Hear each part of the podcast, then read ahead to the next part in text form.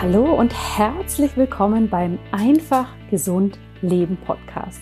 Deinem Podcast mit dem besten Mix aus ganzheitlicher Medizin, Naturheilkunde, Ayurveda, Ernährung und Yoga. Mein Name ist Dr. Jana Scharfenberg und ich freue mich riesig, dass du heute wieder hier bist. Ich habe heute ein wahnsinnig spannendes Interview für dich. Und bevor ich dir gleich erzähle, mit wem dieses Interview ist und um was es eigentlich geht, möchte ich noch ein paar kleine Dinge in eigener Sache teilen.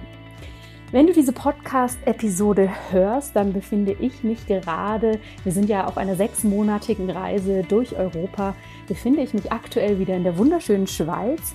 Wir sind in den Bergen und lassen es uns hier gut gehen und ich komme gerade wieder von meinem Yoga und Ayurveda Retreat, was ich hier gehalten habe. Du kannst da mal auf Instagram schauen, da habe ich auch einige Bilder mit dir geteilt.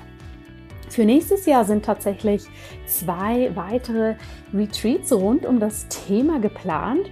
Und wenn dich das interessiert, wir haben die noch gar nicht groß ausgeschrieben, aber wenn du das jetzt hörst oder auch sagst, Mensch, ich wäre so gern dabei gewesen bei diesem Retreat, habe aber einfach nicht so spontan gekonnt, dann schreib mir doch einfach eine E-Mail. Dann würde ich dir jetzt schon ein paar Informationen dazu schicken und dann kannst du dir das jetzt exklusiv als Podcast-Hörerin schon mal in deinem Kalender markieren und natürlich würden mein Team und ich dann nochmal auf dich zukommen, sobald es dann konkreter wird.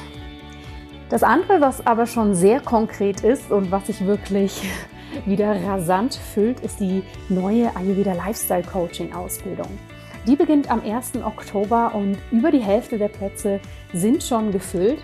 Und wenn du das ein spannendes Thema findest, dich damit vielleicht schon beschäftigt hast, dann schau da unbedingt auf der Homepage vorbei.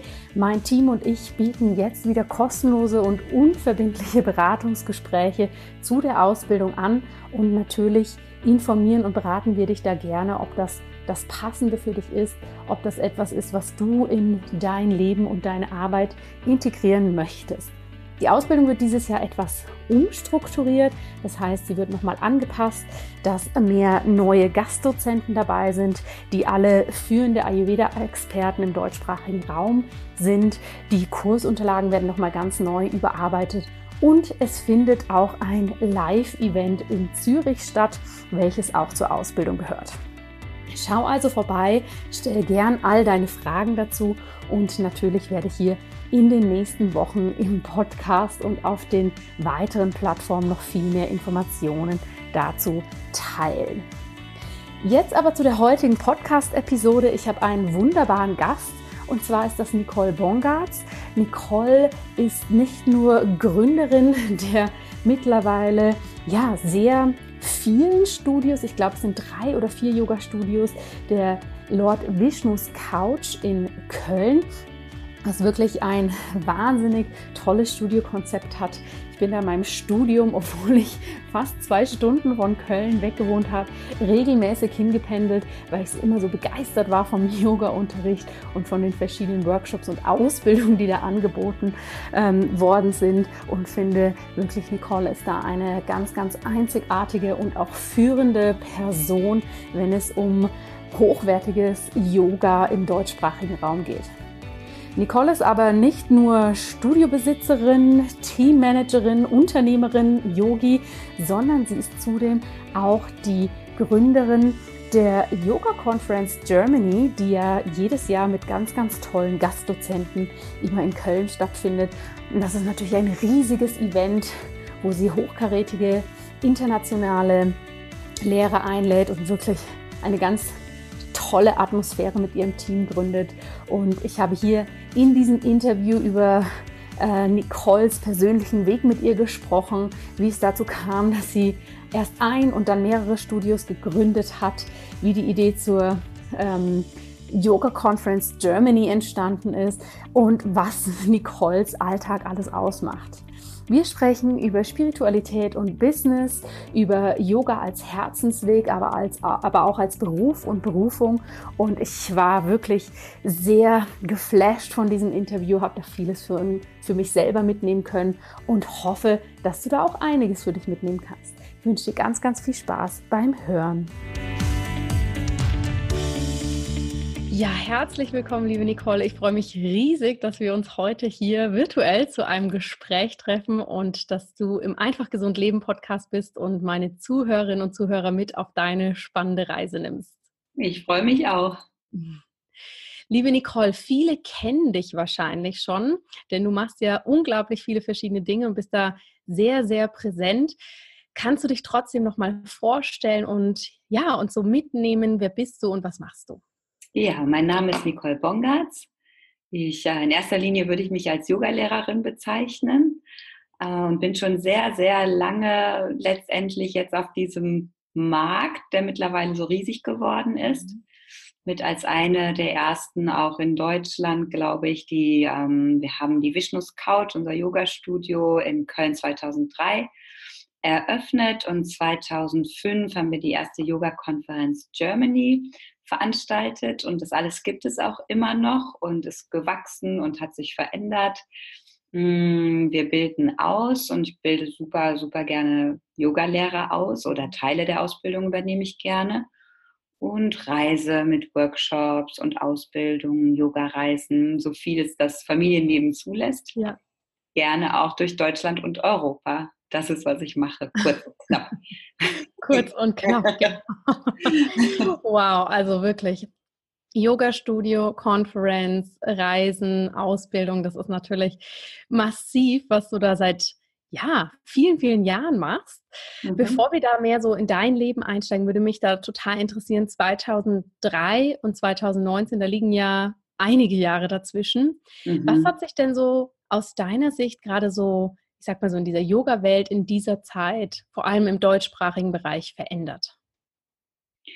Also als wir angefangen haben, war das noch mehr so eine Untergrundbewegung, habe ich den mhm. Eindruck. Das war sowas, was man sich so heimlich zugeflüstert hat, so, Psch, machst du auch schon Yoga? Und äh, jetzt ist es ja komplett ganz normal geworden, dass die Menschen mit der Yogamatte unterm Arm durch die Stadt laufen und von einem Yogastudio ins andere tingeln da hat sich ganz, ganz viel verändert. Das Positive daran ist, dass die Offenheit so eine ganz andere geworden ist, auch bei den Schülern, auch gerade junge Schüler, die ich jetzt habe in meinen Kursen, wenn ich das vergleiche mit mir, als ich angefangen habe, mit Mitte 20 Yoga zu machen.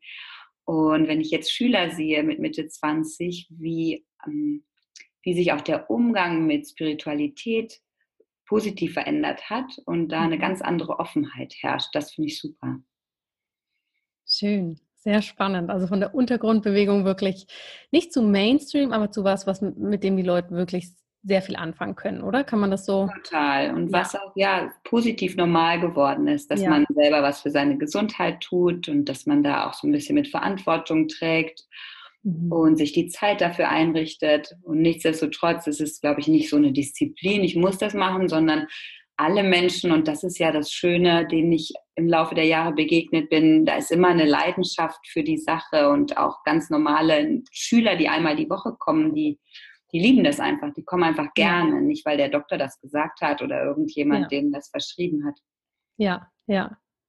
Jetzt, was ich ja so spannend finde, das hört sich jetzt so lockerflockig an, wenn du das erzählst mit Studio und Conference und, und, und, und, und. äh, nimm uns doch mal mit, wie war denn dein Weg? Wie hast du für dich selber zum Yoga gefunden? Und wie kam dann der nächste Schritt, Yoga-Lehrerin zu werden und dann ja nochmal einen Schritt weiter, das erste Studio zu gründen? Das ging alles ganz schnell und fast zeitgleich. Ähm, das mhm. kann ich gerne erzählen. Also ich habe äh, während meines Studiums Fitnesskurse unterrichtet, auch mit großer Leidenschaft, habe ich gerne mhm. gemacht.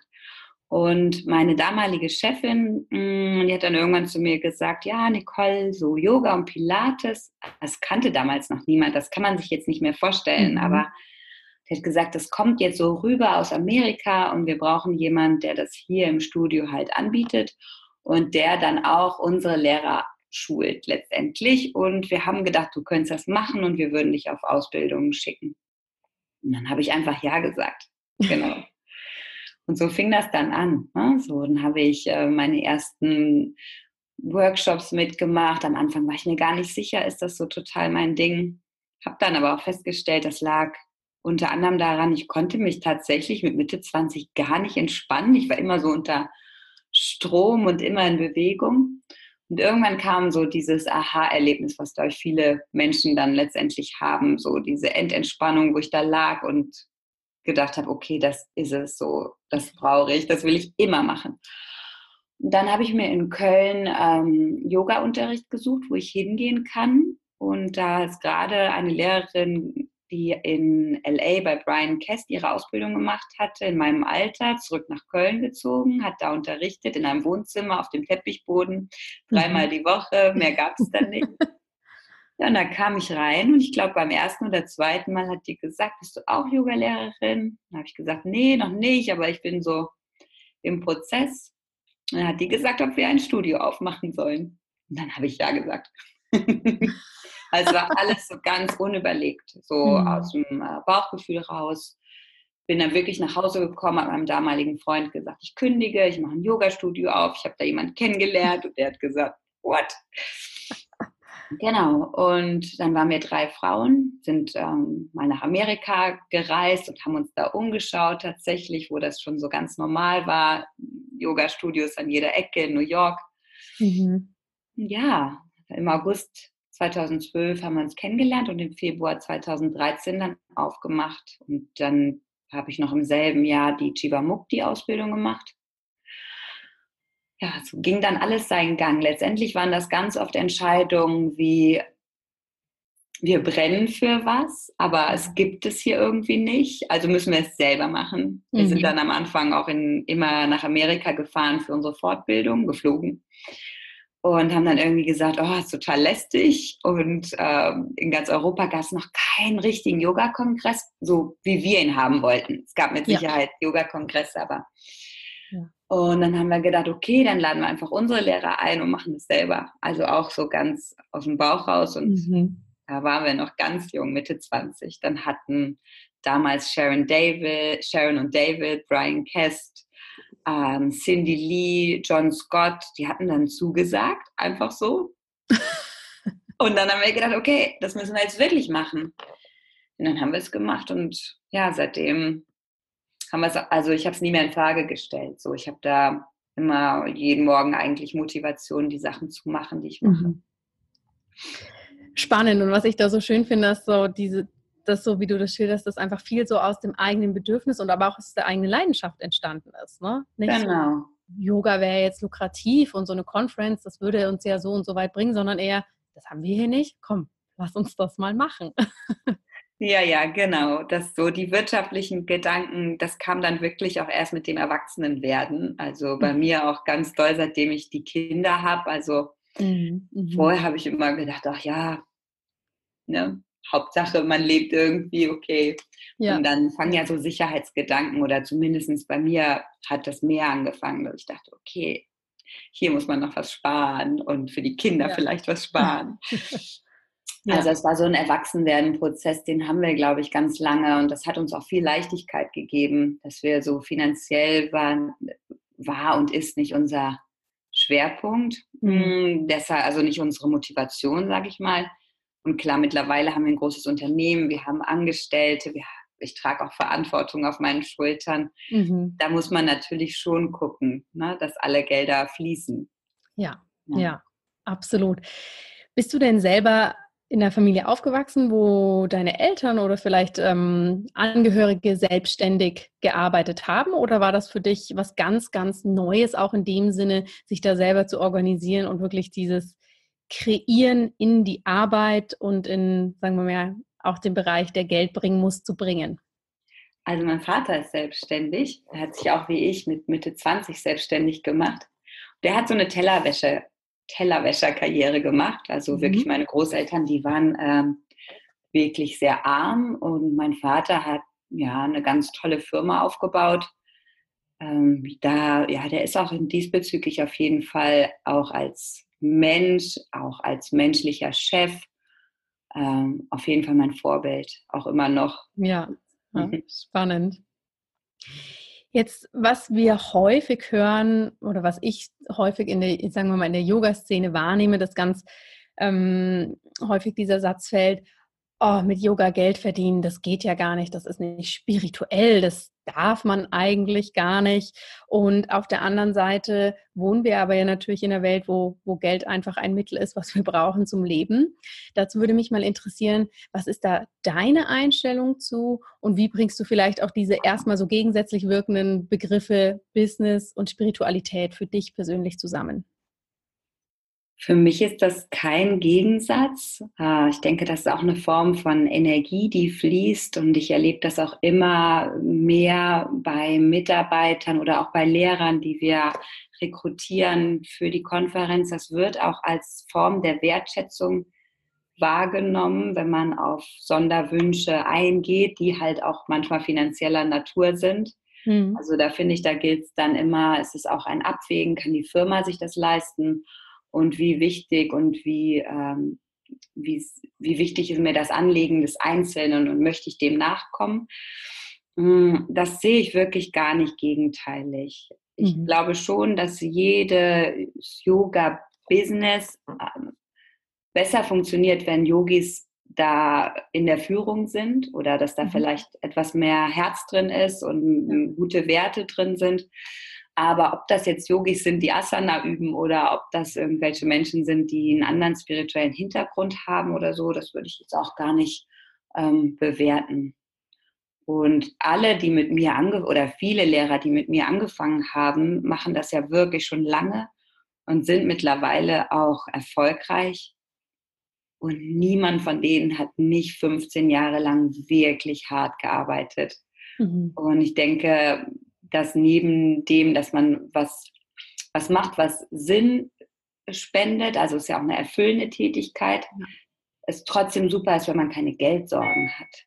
Ja. ja. Und das ist ja auch ähm, das Gegenteil davon. Ne? Wenn man jetzt zum Beispiel eine Familie hat, wow, dann will man auch mal zu fünf den Urlaub fahren können. Warum nicht? Und wenn man hart arbeitet und wirklich den Menschen auch mh, mm, das Leben bereichert, ja, das sollte bezahlt werden, auf jeden Fall. Ja. ja. Ich denke, ich sehe das absolut wie du. Ich finde es auch immer eher irritierend, wenn es so als extremer Gegensatz gesehen wird. Ja, ich kann entweder erfolgreich sein in meinem Business oder spirituell. Das Spannende ist ja wirklich, das zusammenzubringen oder das ganz natürlich für sich zu integrieren, weil dann, wie du sagst, dann ist man ja vielleicht ein menschlicher Unternehmer und dann kann man diese Grundsätze, die viel aus dem Yoga stammen, erfolgreich integrieren, damit es dann überhaupt funktioniert. Absolut, genau. Und ich glaube, das wird auch oft mit einer Art von Klarheit verwechselt. Die Leute, die haben das Gefühl, spirituell, das wäre hm, so was Weiches oder nicht Schwammiges. Da hört man mhm. dann auch manchmal, ja, wir können jetzt unsere Rechnung nicht bezahlen, aber du bist doch Yogi.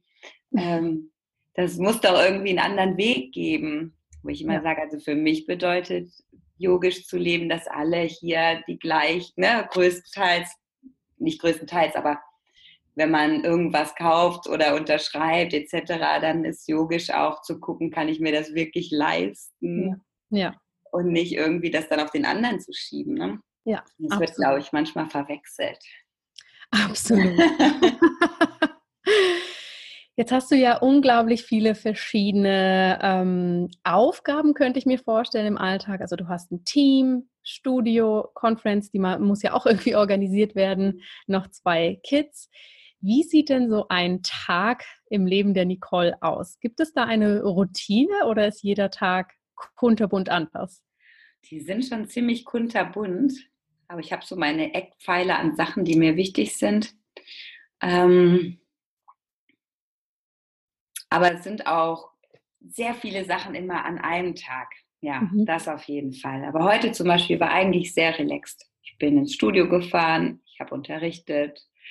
Danach habe ich für mich selber was Yoga gemacht, bin nach Hause gefahren, habe Mittag gegessen, habe meine E-Mails gemacht. Jetzt sitze ich hier mhm. in unserem Meeting und danach hole ich die Kinder ab. Ja. Das würde ich jetzt sagen, ist so ein ganz entspannter Tag, auch in einer schönen Zeitspanne von 9 mhm. bis 15 Uhr würde ich dann, habe ich alles erledigt. Ja. Aber das klappt natürlich nicht immer. Ja. Mhm. Mhm. Kunterbunt Tag. Kunterbunt. ähm, du sagst, du hast deine Eckpfeiler, dass du da auf dich schaust, deine eigene Yoga-Praxis integrierst wie gehst du denn trotzdem damit um, wenn, wenn jetzt stressige Momente kommen oder wenn sehr, sehr viele Aufgaben auf einmal kommen? Wie hältst du da deinen Fokus? Also das Wichtigste für mich ist, dass ich mich nicht an den Dingen festhalte, die dann in dem Zeitraum nicht klappen. Also dass ich dann auch diese Eckpfeiler mal loslassen kann und weiß, okay, ähm, jetzt habe ich zwar heute keine Zeit für meine Kinder, aber wenn ich so auf das Große und Ganze gucke, wird das weder für sie noch für mich von Nachteil sein.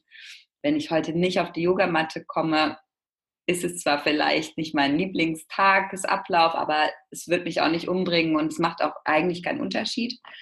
So, das habe ich auf jeden Fall gelernt, dann auch mal loslassen zu können und Prioritäten halt zu setzen, Dinge auch mal nicht zu erledigen. Also es muss nicht jede E-Mail am gleichen Tag beantwortet sein. Die kann dann auch mal eine Woche warten. Ja, ja. ja. ich muss so lachen, dass du das mit den E-Mails sagst, weil ich glaube, ich habe meine ähm, Kunden oder Interessenten, die mit mir im E-Mail-Kontakt sind, auch langsam aber sicher dazu erzogen, dass bei mir einfach sein kann, dass eine Woche lang es dauert, bis die E-Mail beantwortet wird, außer wenn es natürlich was Dringendes ist. Am Anfang kam dann häufig noch so am gleichen Tag, ist die E-Mail nicht angekommen? Und genau. ich habe dann allen immer beigebracht, nee, nee, es dauert einfach, weil das ist ja nichts, was wir jetzt heute erledigt haben müssen. Ja, Und deshalb finde ich das so schön, dass du das auch sagst immer erreichbar sein. Ja. Ich habe auch ja. keine Funktion auf meinem Telefon, das mir sagt, wenn neue E-Mails reinkommen oder so, sowas. Hm, wenn ich nach Hause komme, dann lege ich auch das Telefon ganz weg. Also das muss man sich schon einrichten, dass man Absolut. so Absolut. Pausen hat von allem. Ja, hm. Jetzt ist es ja so, dass du natürlich auch mit vielen Menschen Kontakt hast, die sozusagen mh, hm, diesen Herzenswunsch haben, selber Yoga-Lehrer zu werden und du oder dein Team, ihr gemeinsam, die auch ausbildet. Was ich da immer sehr spannend finde bei ähm, Yogalehrern, die gerade starten und die vielleicht ne, jetzt nicht wie du 2003, als das noch völlig underground war, sondern die sich jetzt in der Welt bewegen, wo das einfach sehr viel zu finden ist, ähm, kann das ja am Anfang auch sehr überfordernd sein, wenn man aus der Ausbildung kommt und merkt, wow, jetzt möchte man starten, aber gefühlt gibt es überall Yoga und man weiß eigentlich gar nicht so genau, wie beginnen. Was rätst du deinen Schülerinnen und Schülern, die sich in der Situation befinden oder allgemein Yoga-Lehrerinnen oder Yoga-Lehrern, die da ganz frisch sind und jetzt eigentlich da super reinstarten möchten? Das hängt natürlich immer so ein bisschen auch von der jeweiligen Person ab. Das kann ich jetzt ganz schlecht so pauschal sagen. Hm, wir beenden ja bei uns auch die Ausbildung mit einer Art Lehrprobe. Mhm. Und da gibt es auf jeden Fall Leute, wo ich sage, hey, guck erstmal, bevor du jetzt richtig groß in die Selbstständigkeit gehst, behalt deinen normalen Job, unterrichte erstmal nebenbei, Freunde, Bekannte, komm erstmal in die Sicherheit. Es gibt aber tatsächlich auch Lehrer, wo ich selber immer baff bin, die das so ein bisschen mit in die Wiege gelegt bekommen mhm. haben, plus diese Offenheit, von der ich gerade gesprochen habe, die sich auch so verändert, die schon dazu führt, dass man, glaube ich, auch noch schneller ein sehr, sehr guter Yogalehrer sein kann, wenn man also wenn man jetzt nicht in der ersten Yogastunde gedacht hat, oh Gott, was würde meine Mutter denken, wenn die mich hier oben singen sieht, sondern die vielleicht schon eine Mutter haben, die schon Yoga geübt hat. Ja. Mhm. Also diese Generation, die lernen auch teilweise unglaublich schnell. Hm, wenn ich sehe, dass da jemand wirklich dafür brennt und das ganz toll macht, ich würde dem auf jeden Fall raten, äh, den Weg zu gehen und sehe auch bei uns zum Beispiel im Studio mit jeder Generation Yogalehrer, die wir ausbilden, es kommen ganz, ganz viele, mh, hm, finden so ihre Lücke.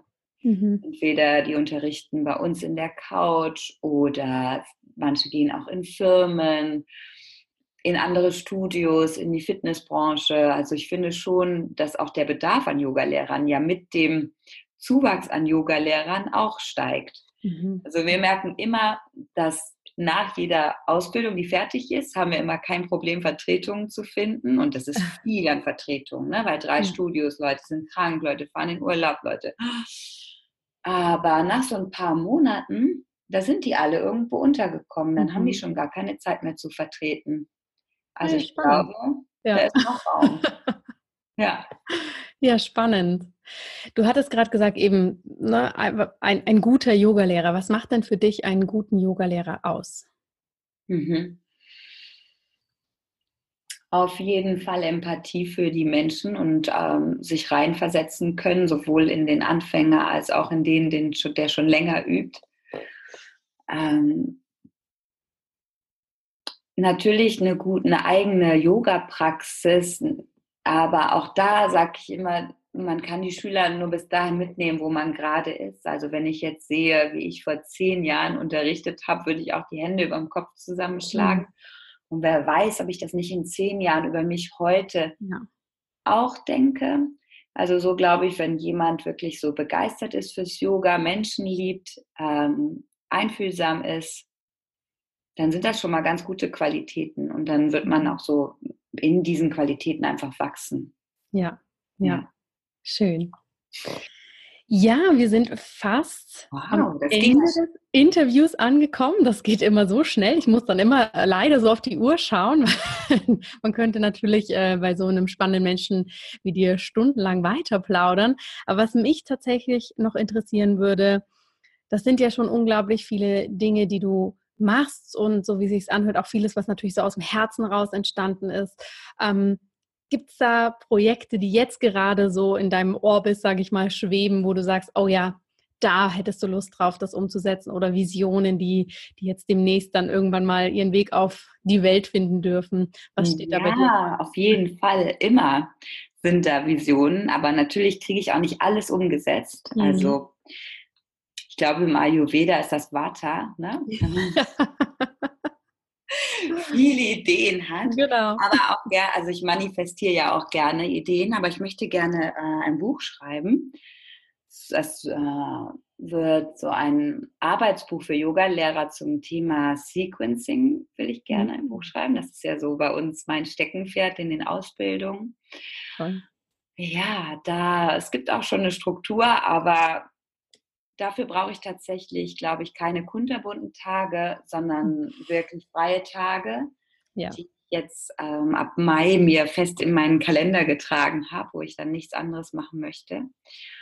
Und ich bin ja auch ein bisschen an den Rand von Köln gezogen mit der Familie, was ich super schön finde. Mhm. Aber hier ist auch Yoga Diaspora und da ist wieder mein Gedanke, ich kann hier nirgendwo zum Yoga gehen.